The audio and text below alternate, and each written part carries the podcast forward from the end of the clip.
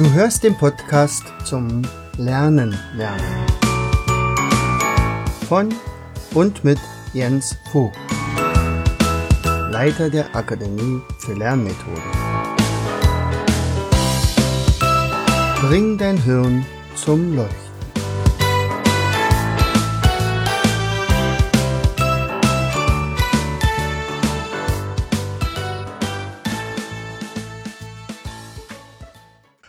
Herzlich willkommen in Vogtis Podcast Show Bringe dein Hirn zum Leuchten.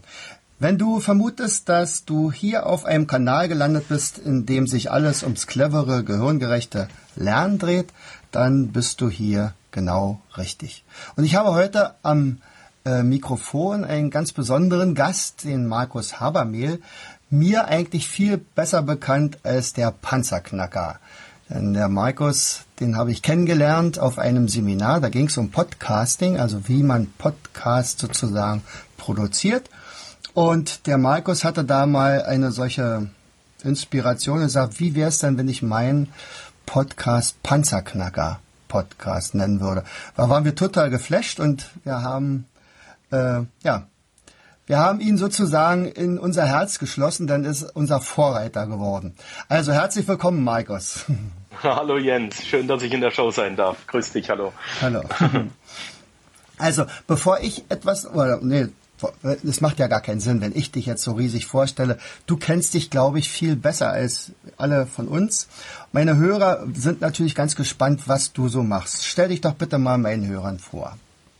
Ja, äh, mache ich ziemlich gerne. Ich bin, wie gesagt, ich bin der Markus. Ich bin 39 Jahre alt, bin vor achteinhalb Jahren in die Schweiz ausgewandert, habe äh, lange Jahre in Deutschland, ähm, ja, ich habe irgendwann mal Bankkaufmann gelernt, das habe ich äh, erfolgreich abgebrochen, ziemlich konsequent, ähm, da ich in der Jugend deutlich andere Ambitionen hatte als ähm, ja, Fließbandarbeit mit, ähm, mit Krawatte zu leisten. Ähm, diese Ambition habe ich heute übrigens wieder. ähm, ja, dann habe ich, äh, ich, ich war ziemlich lange auf der Suche, dann bin ich zur Bundeswehr gegangen. Ich komme aus einer Soldatenfamilie. Ich habe äh, bezeichne das heute noch als die schönste Zeit äh, in meinem Leben. Ich habe die Uniform sehr gerne und mit Stolz getragen. Ich war acht Jahre dann letzten Endes Soldat, ähm, auch in, in so einer gewissen Art Spezialeinheit, nämlich in der NATO. Das nennt sich integrierte Verwendung. Ich habe also da ähm, Sprachentraining gehabt. In der NATO ist die Dienstsprache Englisch und du hast mit anderen Nationen zu tun und du gehst dann halt auch tatsächlich mal wirklich ins Ausland. Ich persönlich nicht. Ich habe mich immer gemeldet, aber wir hatten Auslandseinsätze und in dieser Zeit habe ich dann auch den 11. September miterlebt, ähm, als Soldat und auch als Soldat, der mit US-Soldaten zusammenarbeitet. Eine sehr, sehr intensive Zeit und äh, letzten Endes habe ich am Ende meiner Dienstzeit dann äh, was Vernünftiges lernen wollen, denn ich mhm. habe nicht das, während der Dienstzeit habe ich den Bürokaufmann nachgeholt, um das Kapitel Bankkaufmann wenigstens halbwegs abzuschließen. Ich habe also in der Abendschule einen Bürokaufmann gemacht und am Ende der Dienstzeit ist mir dann aufgefallen, Mensch, diese Bürojobs befriedigen mich nicht so ganz wirklich. Ähm, ich kann nicht wirklich was erschaffen. Das hat mich geärgert, dass ich nichts erschaffen konnte. Und deswegen habe ich tatsächlich ähm, einen Handwerksberuf drangehängt. Die Bundeswehr bezahlt einem am Ende der Dienstzeit immer äh, gewisse Umschulungen, Berufsförderungsdienst nennt sich das. Und da hatte ich 30 Monate Zeit in, der, in denen ich als Soldat bezahlt wurde, aber in denen ich machen durfte, was ich wollte, auf Schulen gehen und so weiter. Und ich habe gesagt, Mensch, ich werde tatsächlich Metallbauer, ich werde Schweißer, ich gehe back to the roots. Und äh, es kann nur gut sein, wenn ich aus der, von der Basis her weiß, wie man irgendein Medium gestaltet und gleichzeitig schon weiß, wie man im Büro arbeiten muss, organisatorisch tätig ist.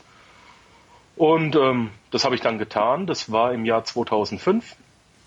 Ähm, Im Anschluss habe ich mich dann relativ schnell nach der erfolgreichen Lehre als Metallbauer ähm, habe ich mich weitergebildet auf dem Bereich Laser, Laserkanten.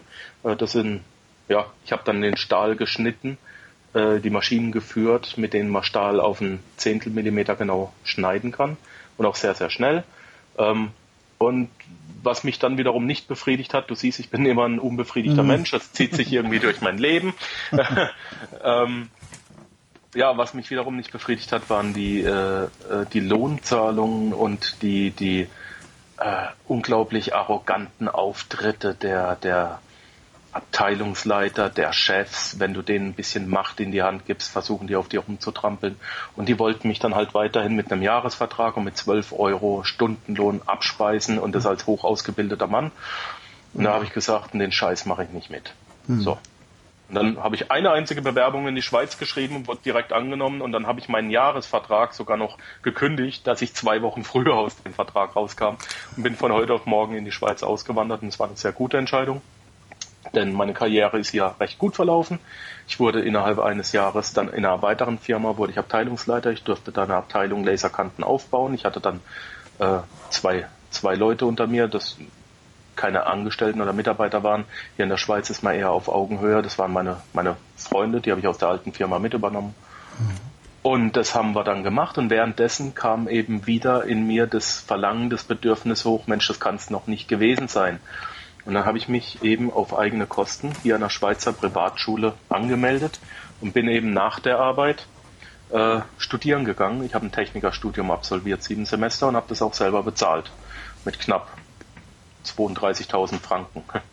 Hm. ähm, das sind so, ja, vielleicht äh, an dich und deine Schüler, die ja in Deutschland diesen Service, den du bietest, kostenlos genießen dürfen. Das äh, ich habe wirklich knapp 28.000 Euro bezahlt, um sieben Semester studieren zu dürfen ja. am Wochenende. Ja, ja ähm, das ist das auch wert. Ja, und dann wurde ich Projektleiter. Ich habe ähm, Projekte geleitet äh, bei weltweiten Projekten. Wir haben Gas- und Dampfturbinen. Äh, Kraftwerke verrohrt. Also das ist recht komplex und sehr, sehr schwer, da ja jede da sollte so eine Pipeline mit angeheiztem Treibstoff einfach nicht explodieren. Das, das wäre schön, ja. Genau. Es könnte noch ein kleineres Problem geben, also ein Feuerball, den man vom All aussieht. Nein, ähm, ähm, ja, da war ich dann auch lange Zeit tätig, äh, habe mich dann parallel dazu, weil es mich wiederum nicht zu 100% befriedigt hat, ähm, dazu angetrieben, mich auf dem Finanzsektor äh, auszubilden, denn ich was ich auch durch mein Leben gezogen hat, ist immer, am Ende des Geldes war noch verdammt viel Monat übrig, ja. Ich habe immer über meine Verhältnisse gelebt und ich wusste aber nicht warum. Ich wusste, dass es so ist. Und was hat's mich? Natürlich wieder nicht befriedigt. Hm. Mensch, hier, dein Podcast ist ja hier eine reine Selbstheilung. Ja. ja so. Ich stelle fest, dass ich ein unbefriedigter Mensch bin. So, oh so bin ich ja. Nicht, dass ich zum Psychiater muss, wenn wir hier fertig sind mit dem Interview. Ach, erzähle ruhig noch. Die Rechnung kommt dann übrigens ein bisschen später ja, dann. Genau, genau, der Herr Doktor folgt. Ja.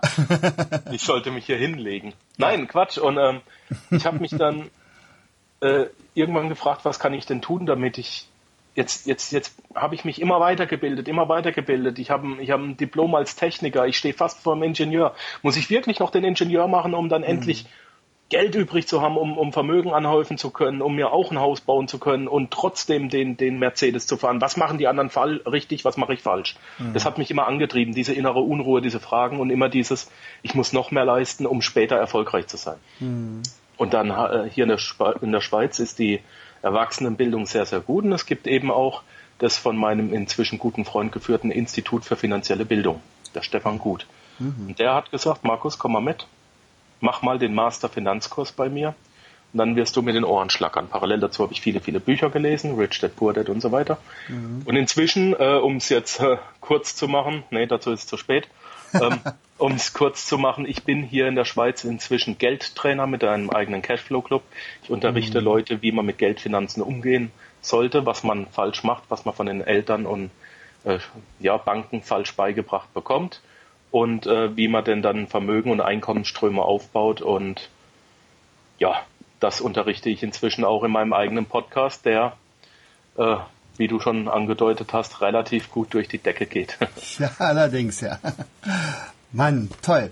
Also eine super Karriere, vor allen Dingen, äh, was mich natürlich äh, beeindruckt ist als Lehrer, ich spreche das jetzt mal als Lehrer, äh, diese, mhm. Äh, diese innere Unruhe, einer, der also permanent nicht damit zufrieden ist, was er jetzt schon weiß. Und ich denke mal, ich gehe davon aus, dass das bei dir auch noch in den nächsten äh, 20, 30 Jahren so sein wird, oder?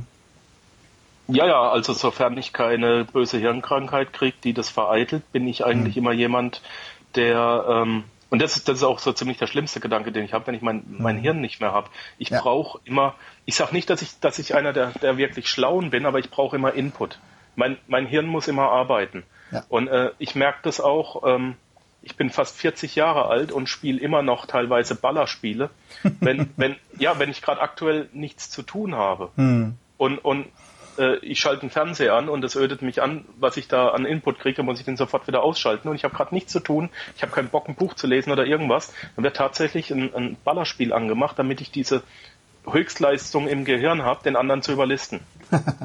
Das ist, das ist, ja, ja, das, das ich habe mich da mal versucht selber zu analysieren, warum ich da drauf stehe. Aha. Und es ist wirklich so, dass ich dann diese 20 Minuten ähm, Denkleistung brauche. Was, was muss ich machen, okay. damit das, damit das jetzt wieder vorangeht.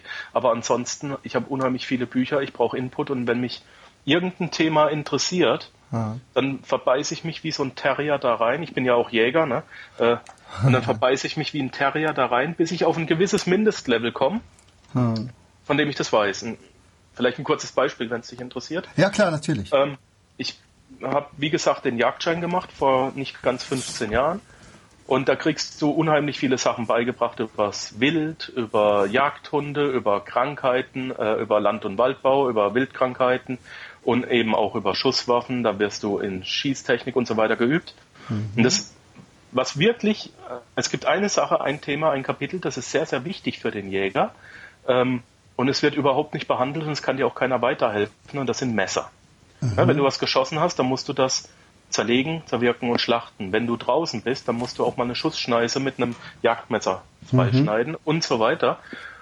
Und äh, das Thema Messer, hat mich dann, es ist eine ziemlich kleine Nische, aber es hat mich äh, so geärgert, dass ich nicht wusste, was ist denn ein gutes, was ist ein schlechtes Messer, wie viel muss man ausgeben, ist der Preis denn ausschlaggebend und vor allem, wie kriegt man die Dinger scharf? Da gibt's ja die wildesten Spekulationen, ne? du musst bei mm. Vollmond äh, unter einer deutschen Eiche den Wasserstein dreimal nach links schleifen und dann ist das Messer scharf.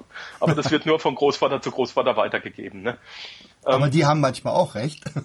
ja, äh, also es, es existieren ziemlich viele, viele Mythen mhm. darüber und keiner weiß wirklich, wie man, was ist denn Schärfe und so weiter. Und das hat mich auch geärgert. Und jetzt habe ich gesagt, ich will ein gutes Messer haben und ich brauche es dauerhaft und ich muss das schärfen können. Da habe ich mir eben Bücher gekauft.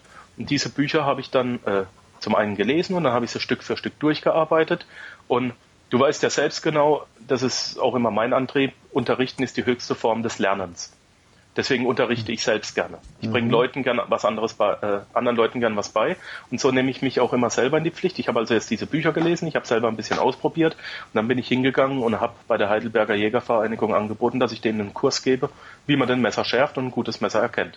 Mhm. Jetzt war ich verpflichtet, eben ein die haben das angenommen, es haben sich 15 Leute angemeldet, ich habe den kostenlos gegeben.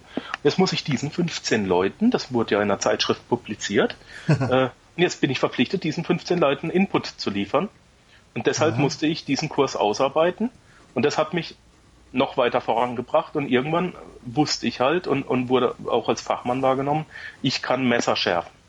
Aha. Ja, ich bin da sehr, sehr gut im Messerschärfen. Ich weiß inzwischen, ähm, wie man ein gutes Messer erkennt, äh, äh, welche Geometrien es braucht, warum sie geschmiedet werden oder manchmal nur geschnitten, wie die Geometrien sind und so weiter. Also ich bin da als, als Fachmann bekannt und inzwischen lasse ich mir auch meine eigenen Messer nach meinem eigenen Design in Bulgarien vom Messermacher meiner Wahl herstellen. Also ich gebe ich, ja, ich gebe da 200, 300 Euro für ein Messer aus. Äh, das ist inzwischen auch schon wieder ein Fetisch, aber ich kann mich mit meinen Messern rasieren, sie sind lange scharf und ich weiß das.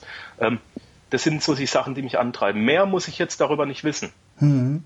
Wenn ich, wenn ich auf einem Level bin, das mich befriedigt hat, dann, und dann stehen meine Bücher jetzt im Regal und ich habe das unterrichtet und gebe dann Wissen, mein Wissen dann weiter, aber ich habe mir das dann autodidaktisch beigebracht. Hm. Ja. Da sind wir ja fast Seelenverwandte, weil ähm, ich, ich, ich zeichne ja auch ganz viele Mindmaps und mhm. zwar natürlich auch für meinen Unterricht, also wenn ich Erdkunde unterrichte, dann habe ich natürlich da mittlerweile fast alle Themen aufgearbeitet. Aber viel spannender ist es für mich, Themen aufzugreifen, von denen ich vorher gar keine Ahnung hatte. Das muss ich mich auch erstmal reinarbeiten. Da sitze ich auch zu 10, 15 Stunden an der, an der Thematik. Und dann ist ja mal die Spannung, äh, wie kriege ich das jetzt auf eine Seite? Und, und andere Leute profitieren natürlich davon. Aber das macht mir natürlich besonders viel Spaß. Also Dinge, die ich vorher nicht wusste, mir selber zu erarbeiten. Ja. Toll, toll. Ähm, der Alex Fischer hat ja dieses Jahr sein Buch geschrieben, reicher als die, das Wort Geissens dürfen wir aktuell nicht sagen, deswegen heißt es reicher als die XXX. Ach das so, Buch ja. gibt es übrigens kostenlos. Du musst 6,95 Euro für Druck und Versand zahlen. Äh, und ansonsten gibt es es kostenlos in der Erstauflage. Das sind 450 Seiten geballtes Wissen. Und in, ab der Zweitauflage wird es 30 Euro plus Versand kosten. Ähm, und da schreibt der Alex ganz eindeutig, der Alex ist Immobilien-Multimillionär und er gibt sein ganzes Wissen preis. Ähm, und es geht da nicht nur um Immobilien, es geht um Erfolgsgesetze. Und er schreibt klipp und klar, Geld macht nicht glücklich.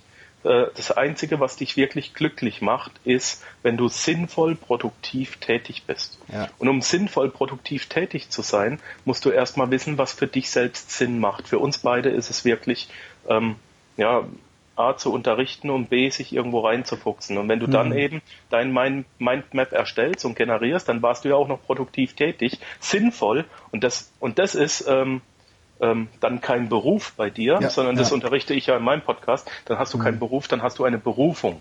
Genau. Und ja. das ist das Tolle. Ja, ja. Also ich arbeite seit zehn Jahren nicht mehr.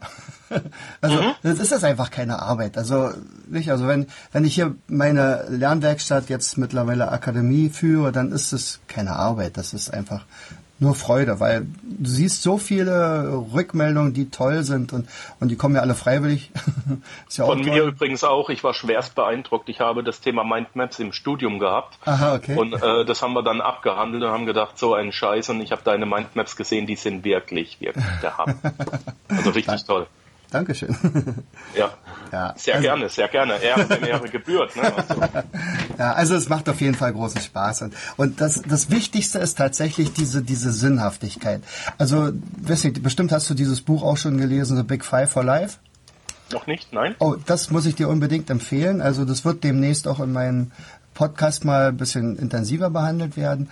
Also da gibt es zum Beispiel diesen Sinn des, der Existenz, also ZD, äh, ZDE, jawohl. Mhm. Also Sinn, warum bist du hier auf der Welt? Und, und wenn man das gefunden hat, dann, dann geht man total anders durch die Welt. Also du, du schwebst fast. und dann kannst sofort immer Prioritäten setzen und sagst, okay, das passt dazu, das passt nicht dazu oder das ist nicht so wichtig, aber das ist wichtig und demzufolge machst du hauptsächlich wesentliche Dinge. Okay. Also das ist eine, also von John Strilecki total zu empfehlen und und da ist noch eine zweite Idee da drin, und zwar, ähm, wenn man praktisch diese jeden Tag wie so eine Art Museumstag betrachtet, also jeder Tag wird später mal kurz bevor du abtrittst äh, nochmal ausgestellt und dann es ist ja an dir, äh, ob das ein positiver Tag ist oder ein negativer. Mit wem hast du dich umgeben? Was hast du getan? Äh, wem hast du geholfen? Wo hast du etwas mal? Oder hattest schlechte Laune? Du hattest, äh, hast dich als Opfer gefühlt oder du wurdest hin und her geschubst oder weiß ich was. Aber jeder Tag wird registriert und jetzt ist natürlich die Frage, wenn man sagt, okay, eigentlich ist jeder Tag cool, dann dann wirst du natürlich ein ganz anderes Museum haben als andere, die sagen, ja, ich bin ja gar nicht schuld, das ist ja, das sind ja die Umstände und so weiter. Ja. Toll. Okay, das ist ein schöner Gedanke, den kannte ich so noch nicht, den mhm. muss ich erstmal setzen lassen, das ist cool. So, also äh, kommen wir doch mal auf deine Ausbildung zurück. Also das ist ja total faszinierend, dass dich diese diese Unruhe auch so so weit treibt. Also ich zum Beispiel bin ja auch ständig auf irgendwelchen Seminaren, habe da mhm. bestimmt auch schon 20, 30, 40.000 Euro hingeblättert. Übrigens auch total unüblich als Lehrer. ich glaube, wenn ich meinen Kollegen das sagen würde, wie viel ich für Ausbildung ausgegeben habe, die würden mich einfach nur angucken, als wenn ich vom fremden Planeten käme. Er sagte, dabei Lehrer wissen eigentlich, Bildung kostet ja nichts, ist ja alles gratis. Also in Deutschland. Natürlich in Deutschland. Schick, schick mir die Leute mal in die Schweiz. Ja, ja, ja, klar. Ich meine, mittlerweile muss man ja auch Studiengebühren bezahlen und, und wir haben ja auch sehr viel Geld ausgegeben, zum Beispiel damals, als unsere Tochter Physiotherapeutin geworden ist. Das war ja dann auch eine Privatschule, aber das wollte sie unbedingt und Gott sei Dank hat sie es gemacht. Und alle anderen Ausbildungen, die sie anschließend gemacht hat, hat auch ganz schön viel Geld gekostet. Ja. Okay. Ähm, Du selbst bezeichnest dich ja als bekennender Autodidakt und so habe ich dich auch kennengelernt. Mhm. Äh, das war nur zwei, drei, vier Tage, nachdem wir uns dann verabschiedet hatten voneinander. Wir waren ja wirklich eine tolle Truppe bei dem Tom Kaulis, muss man wirklich unheimlich, sagen. Unheimlich, Also es war viel eine, Power und, eine ja. Energie da drin, sowas habe ich bisher tatsächlich noch nie erlebt. Und, Ich auch und, nicht. Und du warst aber da ganz weit vorne. Also äh, kaum war praktisch die Facebook-Gruppe eröffnet schon, war ein gewisser Markus Habermehl. also äh, doch relativ präsent, muss man schon sagen. Ich glaube, du warst auch der Erste, der online gegangen ist, ne? Von Ja. uns. Und, Ja, ich und, glaube. und jetzt bist du da schon unter den besten sechs jetzt gerade? Also wenn, Ich wenn das ausgespielt... ich habe es jetzt in meiner Kategorie äh, Geldanlage, habe ich es vorgestern sogar geschafft auf Platz 4. Die, Wow. Top, die Top 200 werden ausgestellt und ich habe halt gedacht, ich guck mal, ob ich mich finde äh, und ich war auf Platz 4 in der vierten Woche am 21. Tag. Ist äh, unfass, Das haut dich, das haut dich weg. Ja, ja, ja, ist wirklich cool.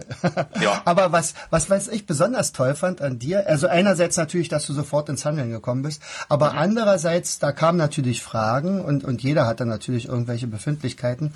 Und äh, da bist du derjenige, der sagt, pass auf, ich mache da kurz ein Tutorial dazu. Hier, guckt mal rein. Dann du nimmst die Leute sozusagen mit und das ist genial. Also Dankeschön. der, der bekennende Autodidakt, also und zwar, du unterrichtest ja Dinge, die du kurz vorher selber noch nicht wusstest. Wie gesagt, ähm, Ja, ja. Die, hö die höchste Form des Lernens ist das Unterrichten und von Ja. daher, wenn, wenn, wenn es von dem Gesichtspunkt aus siehst, ist es ja eigentlich schon fast wieder äh, eigennützig, was ich mache. Also das ist eine Win-Win-Situation. Also auf der einen Seite tue ich was für mich und auf der anderen Seite denkt jeder, ich tue es für andere. Hm, Ja, Das ist klar. ja schon fast egoistisch, ne? Ach, wir beide Egoisten, oder?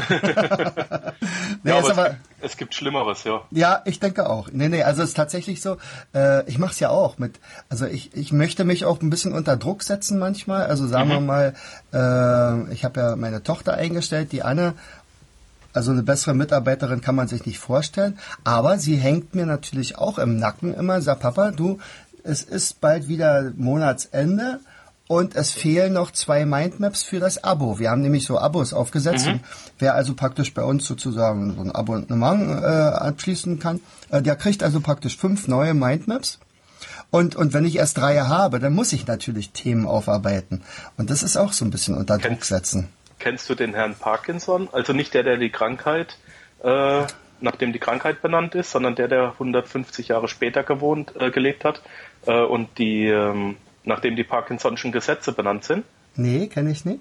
Ich, ich propagiere immer das zweite Parkinson'sche Gesetz, dass wir, das passt zu meinem Podcast, äh, wir neigen dazu, äh, unsere Ausgaben immer dem Einkommen anzugleichen. Das hat man Aha. wissenschaftlich herausgefunden. Aber das meine ich jetzt nicht. Das erste Parkinson'sche Gesetz äh, definiert, dass wir uns für eine Aufgabe immer so lange Zeit lassen, wie Zeit für sie zur Verfügung steht. Aha, Das, okay. heißt, das heißt, entweder äh, gehen wir an die Aufgabe so lange nicht ran, bis der Druck eben groß genug ist, oder wir neigen dazu, die Aufgabe dergestalt zu äh, verkomplizieren, ja, dass sie eben auch erst dann an dem Termin wieder unter Druck fertig ist. Das haben wir als Projektleiter sehr stark lernen müssen. Aha, ähm, okay. das ist das erste Parkinson'sche Gesetz, das du da gerade definiert hast.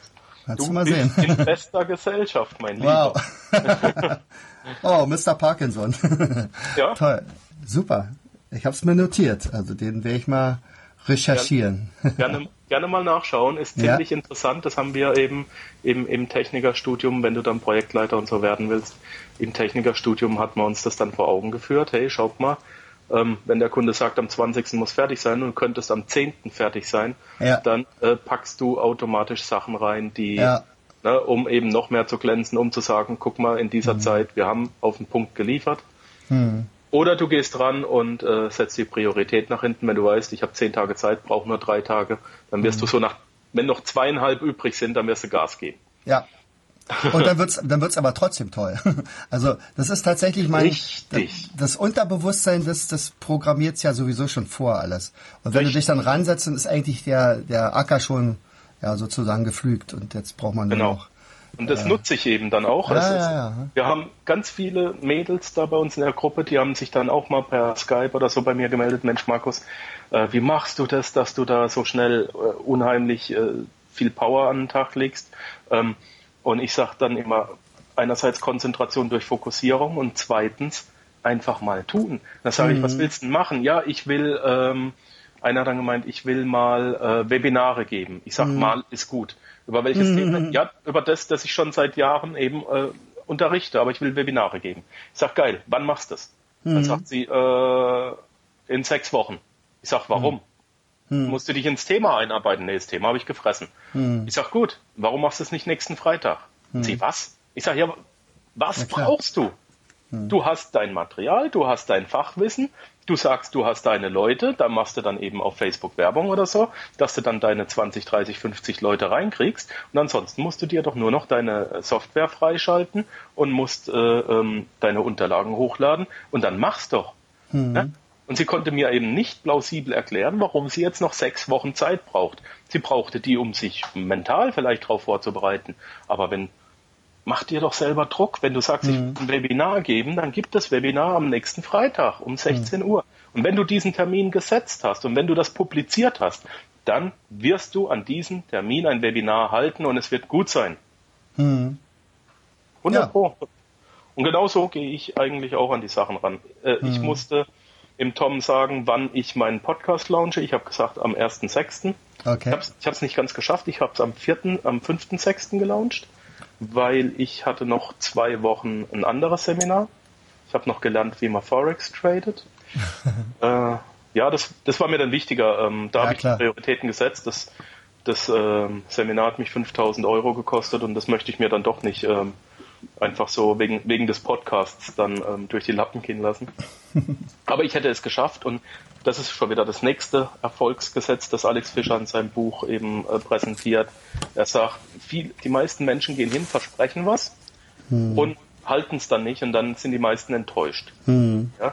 Und ähm, du musst den Spieß rumdrehen, wenn du erfolgreich sein möchtest und musst ähm, das Prinzip Under Promise Over Deliver anwenden. Das heißt, wenn du sagst, du liefert, du wirst am 20. liefern, dann geh bitte hin und liefer am 18. Mhm. Wenn du sagst, ich bin lieber Kunde bei dir, du kriegst es spätestens bis übermorgen, dann hab die E-Mail bis morgen draußen. Ja. Du wirst unheimlich, unheimlich ähm, stark als äh, zuverlässig dann gelten und, und das bringt dich sehr weiter. Versprich mehr, äh, versprich wenig, aber halte mehr. Die meisten versprechen unheimlich viel und halten nicht mal die Hälfte. Mhm. Ja, das ist eben eins, auch eins dieser Erfolgsgesetze, das ich versuche dann immer wahrzumachen. Ich habe gesagt, innerhalb von, von zehn Tagen werde ich für unsere Podcast-Gruppe die, die Webseite erstellt haben und ich habe sie innerhalb von drei Tagen erstellt und dann waren Ja. alle tierisch beeindruckt. Und ich wusste, dass ich drei Tage brauche. Deswegen habe ich zehn gesagt. Ich habe Under Promise, Over Deliver gemacht. Ah, cool. Mhm. Also da ist auch teilweise schon ein bisschen Struktur bei mir dahinter, ja. Und äh, man sieht ja, dass es zum Erfolg führt. Prima. Wenn du an deine Schulzeit zurückdenkst, äh, was waren so tolle Ereignisse, an die du dich noch erinnern kannst und was ist vielleicht nicht so gut gelaufen? Na, ich, ich empfand die Schule eigentlich immer als toll, weil ich jemand bin, der sehr schnell lernt. Du erzählst mir irgendwas, das hat sich im Gehirn festgesetzt und zwei Wochen später schreiben wir eine Klassenarbeit darüber und ich muss mich eigentlich nur daran erinnern, was im Unterricht gesagt wurde. Ich musste nie lernen und habe trotzdem gute Noten geschrieben. Keine sehr guten, weil ich habe ja nicht gelernt. Aber ich, ich habe gute Noten geschrieben und damit war ich zufrieden. Also so eine 1 minus, eine 2 plus. Über eine 3 habe ich mich schon geärgert. Ne? Habe ich gedacht, Mensch, das war jetzt nicht notwendig. Ich war immer sehr gut in Mathe, ich war sehr gut in Englisch und in Deutsch. Ähm, ich bin sehr unmusikalisch und handwerklich auch nicht geschickt, obwohl ich Handwerker gelernt habe. Jetzt bin ich es inzwischen. Ja, okay. Äh, in der Schule war das nie mein Fall, weil, wie gesagt, mein, mein Vater war Soldat, also ich hatte keinen handwerklichen Hintergrund. Ähm, und ich war, wie man auch heute noch sieht, nie wirklich sportlich. Ja? Ich war zwar damals äh, Leichtathlet und als Soldat war ich auch recht schlank, hatte dann einen Unfall und konnte keinen Sport mehr machen.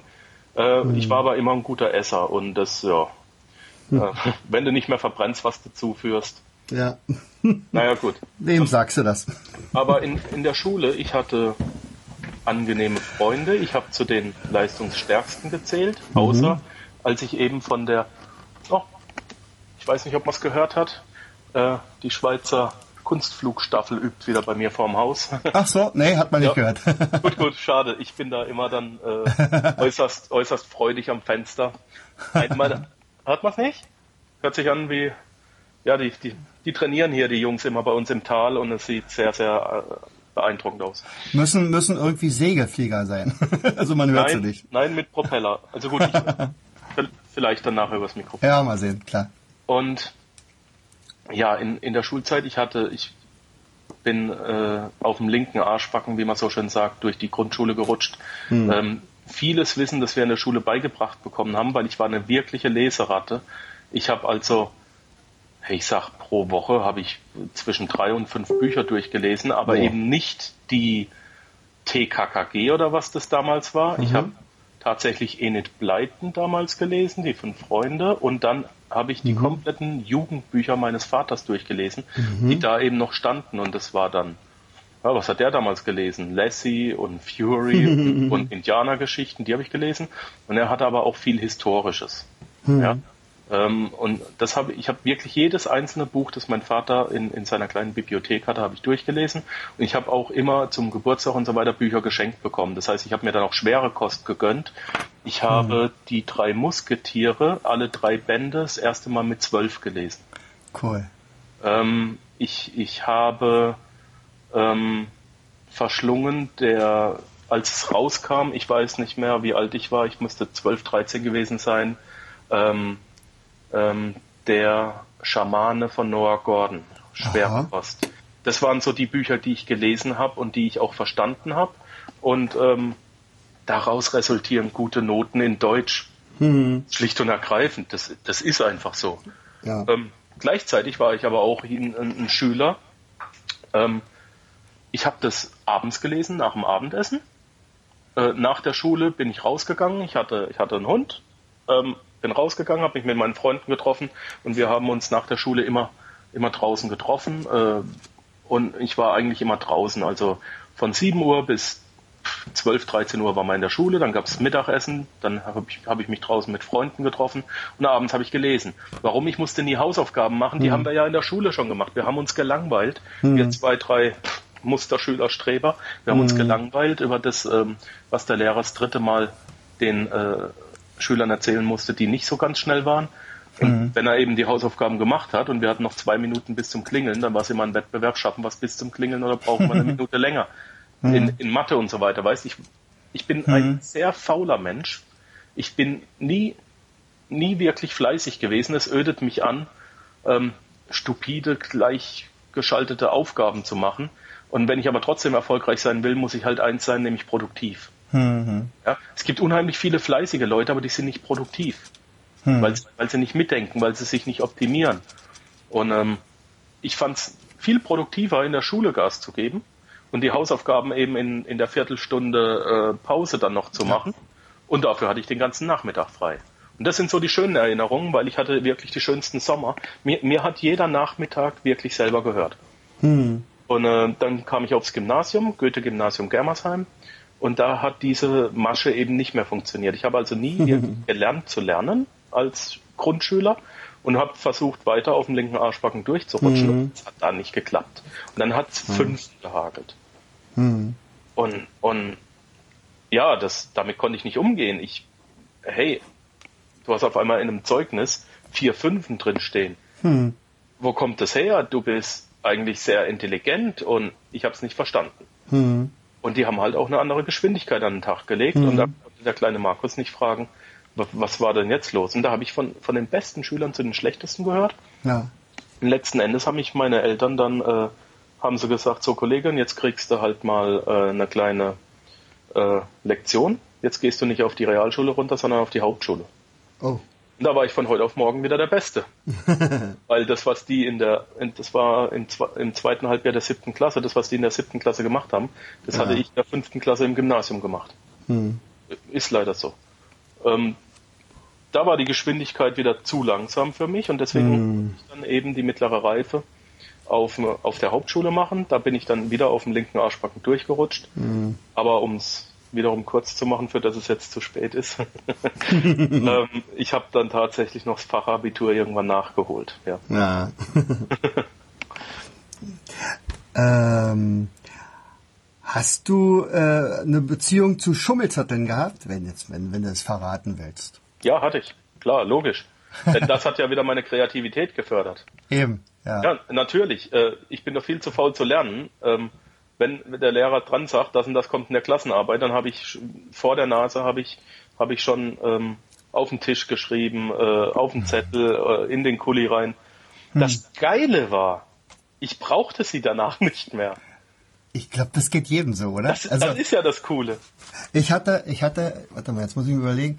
Also in meiner Physik-Abi-Prüfung schriftlich hatte ich 17 Schummelzettel. Es waren nämlich 16 Themen und die waren wirklich aufs komplette, auf den kompletten Körper und Utensilien verteilt. Und einer war die, das Inhaltsverzeichnis, also dass ich genau wusste, Schwingkreis ist unterm linken Socken und so.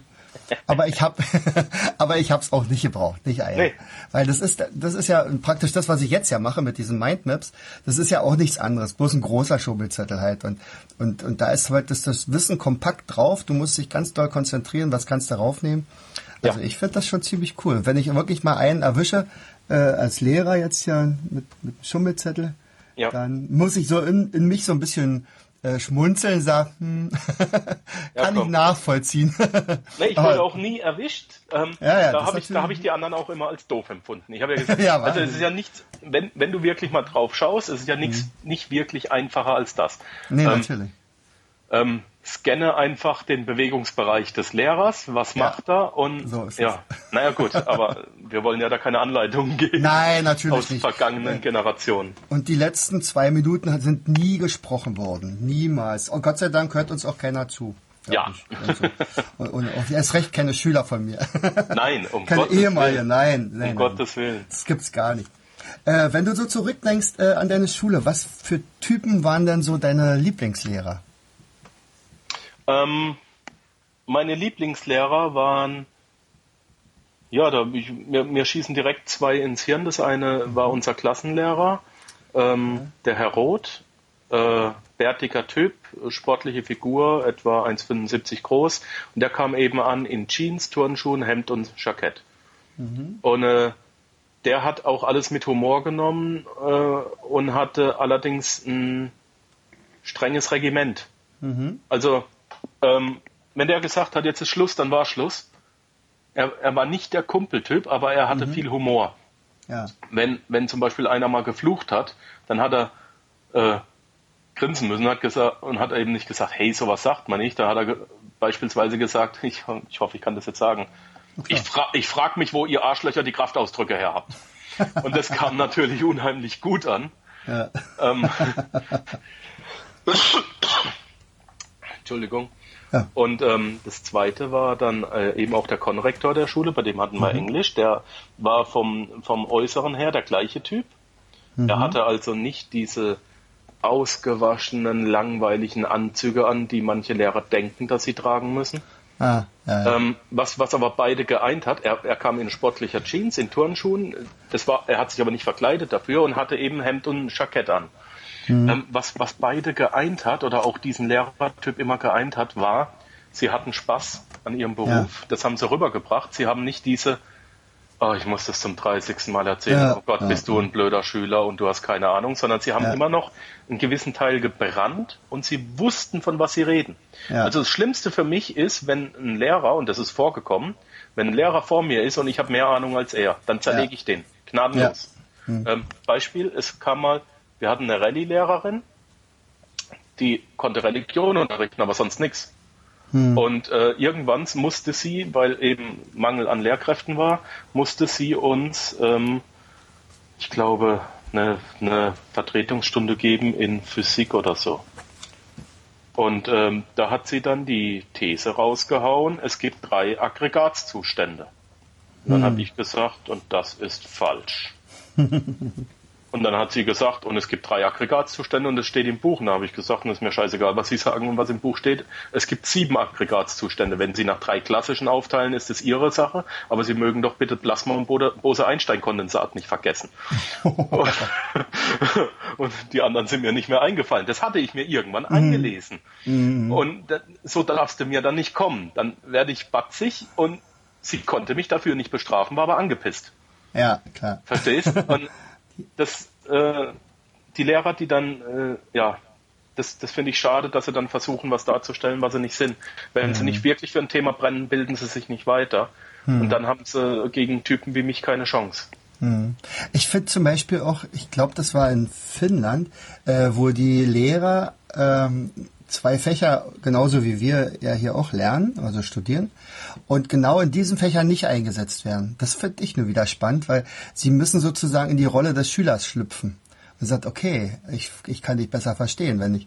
Also sicherlich müssen sie relativ schnell auch wieder zum Experten werden, ganz klar, denn sie sollen ja was beibringen, aber sie haben gleichzeitig auch ein Verständnis dafür, dass bestimmte Sachen einfach schwer sind oder schwer zu verstehen sind. Und, und dann müssen sie halt so lange daran arbeiten, dass es also leicht zu verstehen ist und dass das jeder versteht. Also ich finde das eine coole, cooler Ansatz. Ich, ich denke, wir müssen in Deutschland auch viel, viel öfter, dadurch, dass ich ausgewandert bin, mhm. kriege ich, habe ich, habe ich sehr, sehr schnell und stark festgestellt. Wir müssen in Deutschland viel öfter über den Tellerrand rausgucken. Wir haben im Kopf haben wir die, die deutschen Staatsgrenzen drin und wir haben ja. unser System und es gibt kein anderes und ja. das ist nicht so ganz richtig. Und, und ich habe es hier in der Schweiz erlebt, du hast es jetzt in Finnland gesehen. Wir, mhm die Chinesen machen es uns doch vor. Die nehmen das, die, die besten Sachen aus der Welt, machen sie mhm. sich zu eigen. Die Chinesen haben das deutsche duale Ausbildungssystem übernommen. Die mhm. Chinesen übernehmen von der Firma das, Cell jenes überhaupt. Und deswegen werden die zur Weltmacht. Und wir müssen einfach mal ein bisschen unsere Arroganz in Deutschland ablegen, zu sagen, mhm. wir sind die Größten und Besten. Und ähm, einfach akzeptieren, dass wir auch noch dazu lernen können und auch müssen. Ja. Was würde denn zum Beispiel für dich äh, bei uns, also du kennst ja noch das deutsche Bildungssystem, ja. äh, an Themen fehlen, die du dir gerne in der Schule wünschen würdest? Also sagen wir mal, du hättest es jetzt fehlt, die Möglichkeit, mach mal. Also mhm. mein, mein, ich habe ich hab irgendwann mal versucht, Resümees zu ziehen. Äh, was habe ich denn in der Schule lernen müssen und was hat mir denn wirklich was gebracht? Also die Tatsache, dass Christoph Kolumbus 1492 mit der Santa Maria, mit der Nina und der Pinta Amerika entdeckt hat, ist, hat sich bei mir eingebrannt, aber ich habe noch nicht einen Pfennig Geld damit verdient. Und es hat auch noch nicht einer wissen wollen bei einem Vorstellungsgespräch. Hm. Ja, es wollte noch nie ein Kunde wissen, es wollte noch nie ein, äh, ein Angestellter von mir wissen oder sonst irgendwas. Hm. Wir lernen das aber. Wir lernen, wie viele Knochen im Körper sind. Das bringt dir nichts, solange du keine Medizin studierst. Hm. Ähm, ich habe eine Kurvendiskussion lernen müssen, die ich nie wieder brauche, weil ich kein Physiker oder Mathematiker bin. Wir hm. lernen in deutschen Schulen Sch Schrott teilweise. Ja. ich, ich möchte das, was wirklich wichtig ist, äh, das kriegen, das können die Schüler nicht mehr. Ein, ein Schüler, der muss rausgehen, der muss fließend Englisch sprechen, mhm. der muss fließend Deutsch sprechen, bitte mit ähm, Grammatik und so weiter. Das wird hier in der Schweiz gar nicht übrigens so streng genommen, weil mhm. ja das mhm. Schweizerdeutsch ähm, sehr anerkannt ist. Ähm, mhm. Das ist auch egal, wir haben den Ansatz versucht, die Rechtschreibreform zu kippen, aber ist egal. Ähm, mhm. Was ich unheimlich wichtig finde, ist, legt doch Wert drauf, dass die Schüler Kopf rechnen können. Plus, minus, mal geteilt, das muss auch nicht äh, dividieren, subtrahieren, addieren heißen. Mhm. Das kann plus, minus, mal geteilt heißen, aber mhm. dann bitte auch bis zum großen einmal eins. Ja. Und was unheimlich wichtig ist, aus dem FF, Prozent mhm. rechnen, Volumina und Flechten. Mhm das brauchst du im Beruf, das brauchst du als Schreiner, das brauchst du als Metallbrauer, das brauchst du als Straßenbauer, das brauchst du, wenn du einen Bürojob hast. Das mhm. brauchst du überall und immer wieder. Und, und dann das, was dazugehört, sind Gewichte. Und das kriegen die nicht mehr hin. Reichen mal drei mhm. Prozent von 17 aus. Ja? ähm, und mhm. dann gehört eben dazu, was wirklich fehlt, meines Erachtens nach, ist, ähm, wir lassen Menschen los äh, in, in, einen, in ein Leben, auf das wir sie nicht vorbereitet haben. Mhm. Bring, bring den jungen Menschen bitte Steuerrecht bei. Du wirst ab sofort einen Beruf lernen, du wirst ab sofort Steuern zahlen. Bring ihnen Steuerrecht bei. Hey, so und so musst du dich verhalten äh, mit deinem Geld. So und so kriegst du wieder Geld zurück. So und so. Ich will jetzt gar nicht mal sagen investieren, aber es gehört auch dazu finanzielle Bildung. Ähm, so und so. Wir, wir haben ein Schulsystem, das 180 Jahre alt ist. Hm. Und damals standen wir in der industriellen Revolution. Das heißt, das höchste und modernste war, aus vom Bauernhof und vom Tagelöhner in ein sicheres Angestelltenverhältnis zu kommen. Mhm. Und äh, das ist meines Erachtens nach heute überholt. Wir bilden immer noch Angestellte aus, wir bringen aber niemandem bei, äh, selbstständig zu werden, äh, für sein mhm. Leben selbst diese Verantwortung zu übernehmen und zu sagen, ich habe etwas und verdiene damit mein eigenes Geld. Wir mhm. bringen ihnen nicht bei, wie man mit anderen Menschen umgeht, auch und gerade wenn du Angestellte hast, um, um die nicht wie Arschlöcher zu behandeln, sondern wie mhm. ein Mensch, der eine Leistung bringt und der respektiert werden muss und gefördert werden muss. Das finde ich äh, fehlt in deutschen Schulen und dann lass doch, ja, mein Gott, es ist nicht wirklich so wichtig, äh, wann Kolumbus Amerika entdeckt hat. Und was wir, denke ich, auch unheimlich fördern müssen, ist die Kreativität in unseren Schülern. Mhm. Dieses nur, nur bei kreativen Sachen, in denen ich sehr schlecht bin, ähm, mhm. aber in, in Musik, in Kunst und so weiter, die Kreativität rauszulassen, mhm. denn dann hat dieser Mensch später auch eine Chance, sich kreativ weiter zu entfalten, auch im Berufsleben. Und das kann dann in der Mathematik, in der Forschung oder wo auch immer sein. Und das wird Deutschland wieder vorbringen. Aber dieses stupide Auswendiglernen von Fakten, mhm. die einem hinterher nichts mehr bringen. Mhm. Ich weiß nicht, ob wir da auf dem richtigen Weg sind. Ähm, also ich, ich hatte äh, ganz so, also das finde ich toll. Also alle, ich habe mir das auch alles aufgeschrieben und, und ich gehe ja viel, viele Sachen an. Also zum Beispiel auch in meinem Unterricht, da unterrichte ich ja auch tatsächlich das Fach äh, Wirtschaft und Kommunikation, wo also meine Schüler also Firmen gründen und so weiter. Also dieses unternehmerische Denken lernen, der Umgang mit mhm. Geld. Äh, wir haben ein System entwickelt, zum Beispiel mit diesem Almut-System können wir super gut äh, Kopfrechnen mhm. trainieren, mhm. auch bis zum großen Eimer 1. Das kriegen wir auch ziemlich schnell hin. Ich habe letztens also am Wochenende zum Beispiel Dyskalkulie-Kinder gehabt, die äh, eigentlich gar nichts mit Zahlen umgehen können. Und mit denen haben wir das einmal eins gelernt innerhalb von kürzester Zeit. Und da, die können es jetzt wirklich rechnen. Und vor allen Dingen, sie haben es auch verstanden. Also das geht aber ganz schnell. Also man, wenn man will, wenn man wirklich sich von diesen 180 Jahren alter Schule, diesen, ja, diesen alten Talaren und so weiter, nicht? Man ja. sagt, äh, ver äh, verabschiedet und sagt, Mensch Leute, lasst uns doch mal ein kleines bisschen was machen. Ja. Deswegen sind wir ja auch angetreten und sagen, okay, also wir wollen, wir wollen ja die Bildungslandschaft etwas verändern. Genau. Oder nicht nur um etwas, sondern wir müssen es ja sogar. Ansonsten sind wir tatsächlich Entwicklungsland irgendwann mal dann. Also die Chinesen haben uns jetzt schon überholt. Also das heißt nur Richtig. noch, äh, wie weit kommen wir noch hinterher. Also Richtig. das ist ja die andere Sache, nicht? Wir, also, haben ja, wir haben ja teilweise Schüler, die schon mit dem Burnout in die Ausbildung gehen. ja, das muss man sich mal vorstellen, oder?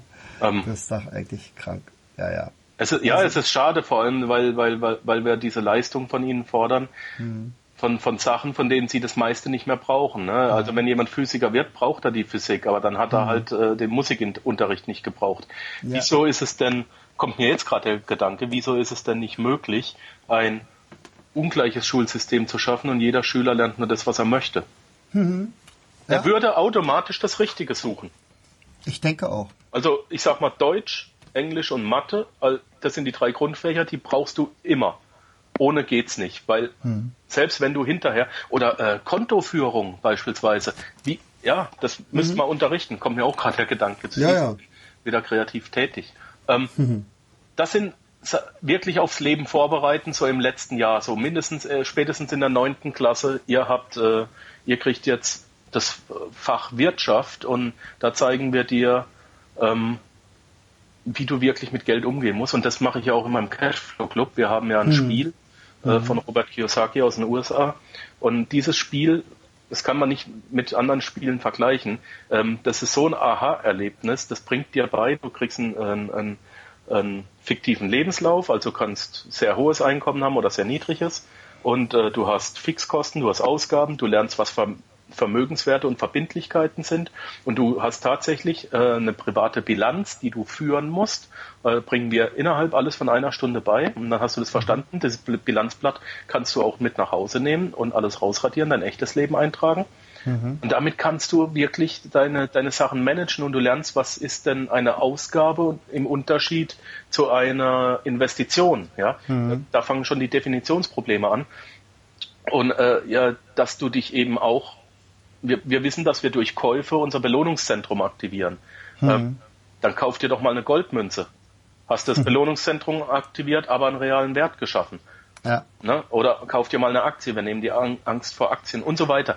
Ähm, Gerade auch, wenn ein Schüler verstanden hat, dass er, wenn er 100 Euro einnimmt, auch in der Lehre, dass ihm die gar nicht gehören, sondern mhm. dass er nur maximal 80 Euro davon hat. Wenn er verstanden hat, dass er das zweite Parkinsons Gesetz anwenden wird, er wird Fixkosten generieren, die so hoch sind wie sein Einkommen. Und das wird er immer wieder machen und deswegen wird er nie Geld haben am Ende des Monats. Ja. Ne? Eine Lohnerhöhung ist nie, ist nie die Lösung für zu wenig Geld. Das falsche mhm. Denken ist, ja, das bringen wir bei. Ähm, und äh, deswegen sind wir auch sehr, sehr gern gesehen bei Arbeitgebern, die uns teilweise buchen, weil ihre Arbeitnehmer wollen hinterher keine Lohnerhöhung mehr. Ja. Aber wir haben den Arbeitnehmern unheimlich viel gegeben, weil die jetzt wissen, wie sie ein Vermögen aufbauen. Und wenn du dieses Wissen hast, und dann, das müssen deine Schüler auch mal realisieren. Ja. Ich kann ihnen das Fachwissen vermitteln, dass sie mit, ich sag mal, 17 aus der Schule kommen und dann 13 Jahre lang sich richtig verhalten und mit 30 in Rente gehen. weil sie passive Einkommensströme haben, die immer mehr werden und, und sie mehr Geld kriegen, ohne zu arbeiten und, hm. und, und gar nicht so viel verbrauchen.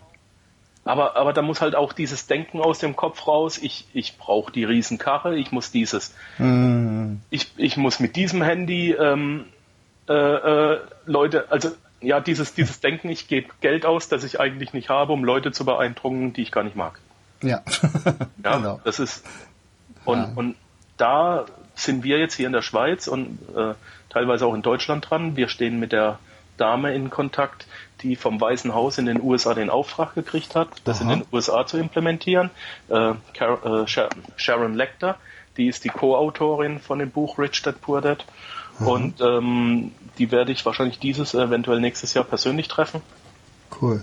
Und ähm, es ist unsere große Mission, eben dieses Wissen, diese finanzielle Intelligenz ähm, dieses große Loch auch in den Schulen zu implementieren. Und, und wenn du das einem Schüler schon beibringst, spielerisch mit dem Spiel, er läuft, mhm. er läuft, er würfelt, er läuft äh, übers Ding und er hat keine Angst vor Aktien und so weiter mhm. und, und, vor Immobilien, weil es ist nicht schwer. Es mhm. ist in einer Stunde erklärt und alle machen, äh, was verarschen die mhm. uns die ganze Zeit. Mhm. Und das Risiko ist eigentlich auch nicht da. Aber gut, es ich will es jetzt nicht zu meinem Podcast machen. Nee, ist ja klar. Ja. Ich denke, dass es, dass, dass da ein großes Defizit besteht, ja. Könntest du dir vorstellen, dass dieses Spiel, was du erwähnt hast, also dieses Cashflow-Spiel, äh, dass das in den Schulen auch Einzug hält? Muss. Meines Erachtens nach muss. Das muss eine Grundausbildung werden. Äh, okay. Hier in der Schweiz ist ein Spielbrett kostet 300 Franken. Mhm. In Deutschland kriegst du es, glaube ich, für 200. Ich habe vier Spielbretter da. Damit kann ich 24 Leute durchkriegen, im Notfall auch 30.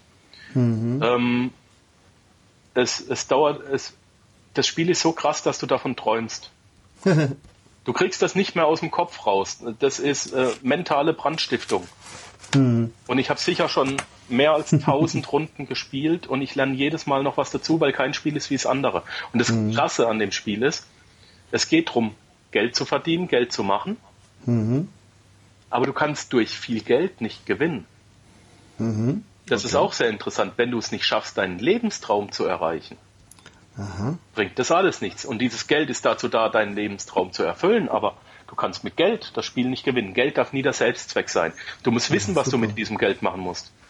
Was bringt. Mhm. Wann, äh, ein kleines Beispiel. Wann. Oh, komm, ich nehme dich als Proband. Ja. Was ist, was ist die größte Investition, die du in deinem Leben getätigt hast? Das ist die Investition in mich selbst. Das ist sehr schön. Jetzt nehmen wir mal was, was mit monetären Mitteln bezahlt wurde. Ach so, okay. Hm. Na, dann ist es wahrscheinlich unser Einfamilienhaus. Gut. Wir haben ein Kommunikationsproblem. Ähm, ich definiere eine Ausgabe, indem okay. ich sage, ich gebe X raus und kriege X minus Y zurück.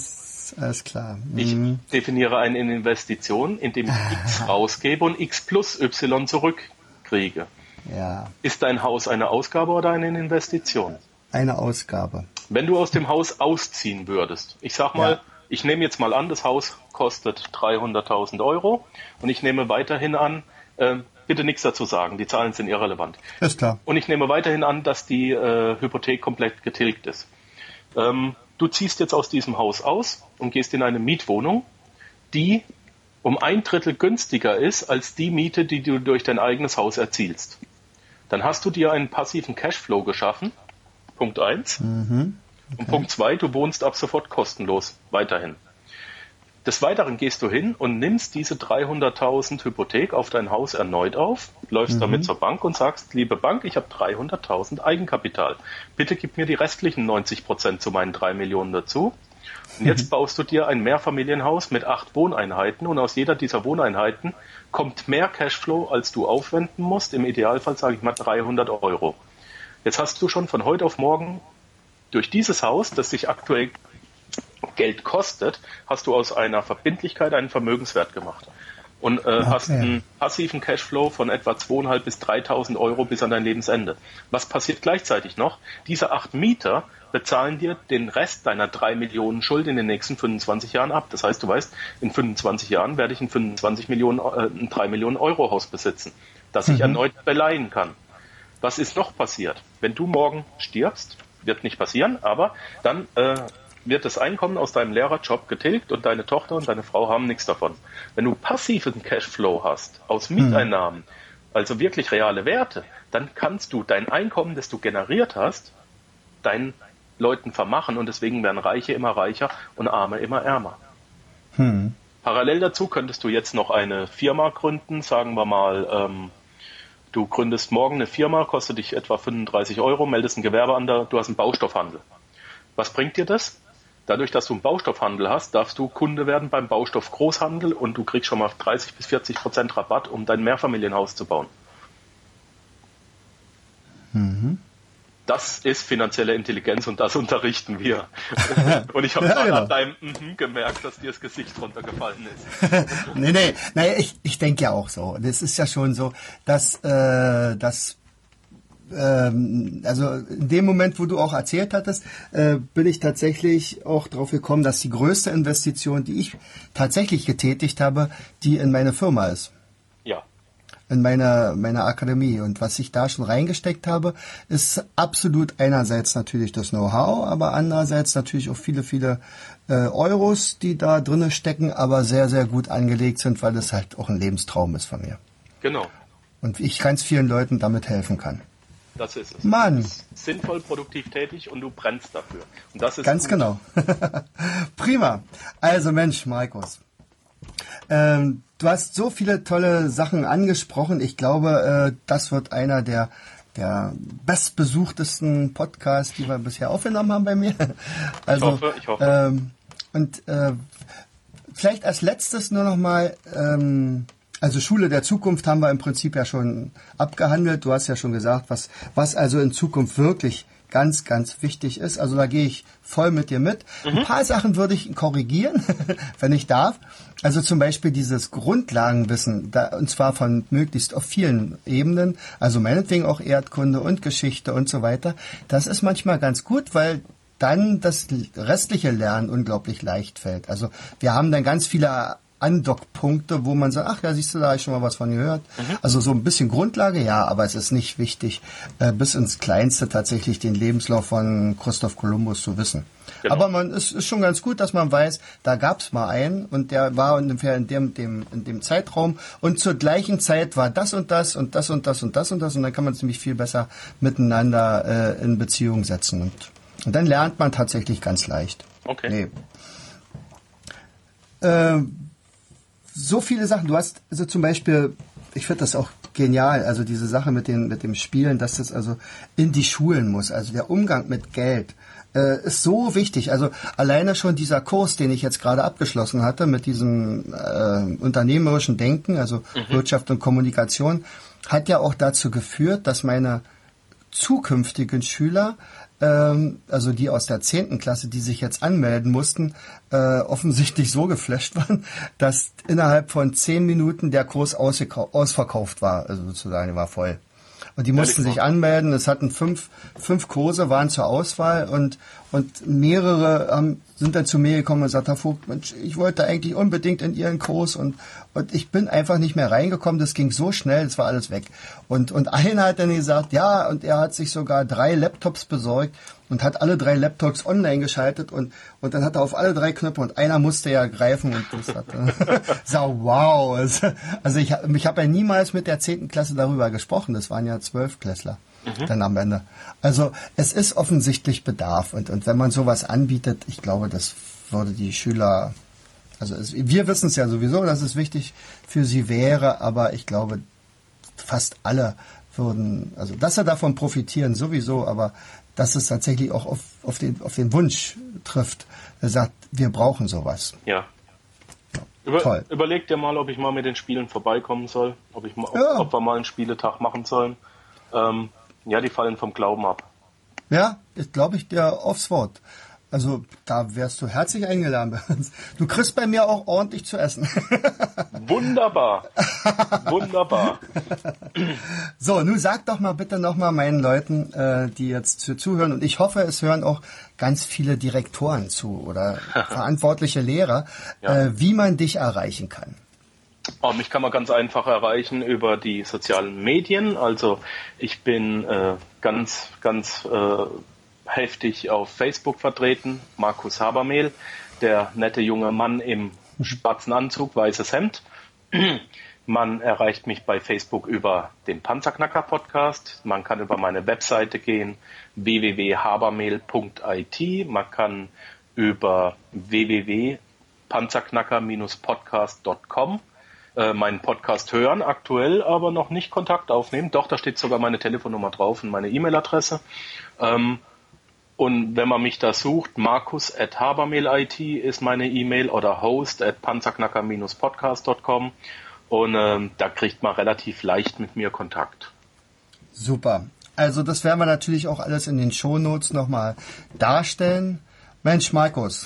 Das gibt ja bei uns übrigens eine Sendung, die heißt Mensch, Markus, fällt mir gerade ein. Die kenne ich, ja. Ma Der Markus sieht- Profitler. ja, Ja, ja. wir sind ähnlich hübsch. ich habe Nee, hab also- noch mehr Haare, ja. ja, stimmt. Eindeutig. Also, aber du bist genauso ein super Typ wie der Dankeschön. Markus. Ich, also es hat mir riesen Spaß gemacht, mich mit dir zu unterhalten und ich hoffe auch unseren Zuhörern wird das mindestens genauso gehen. Ich hoffe auch. Also, ich wünsche dir eine tolle Woche, Markus. Danke, Jens. Dir auch. Tschüss. Alles Gute. Ciao. Alles Gute. Tschüss. Du hörtest den Podcast Das Lernen lernen. Bring dein Hirn zum Leuchten. Von und mit Jens Vogt, Leiter der Akademie für Lernmethoden. Gerne lade ich dich ein, uns auf unserer Seite zu besuchen. Klicke einfach auf www.afl-jv.de. Hier findest du weitere wertvolle Hinweise, die dein Lernen leichter machen. In unserem Shop www.mindmaps-shop.de wirst du viele praxiserprobte Produkte rund ums Lernen finden. Bis zum nächsten Mal. Dein Jens.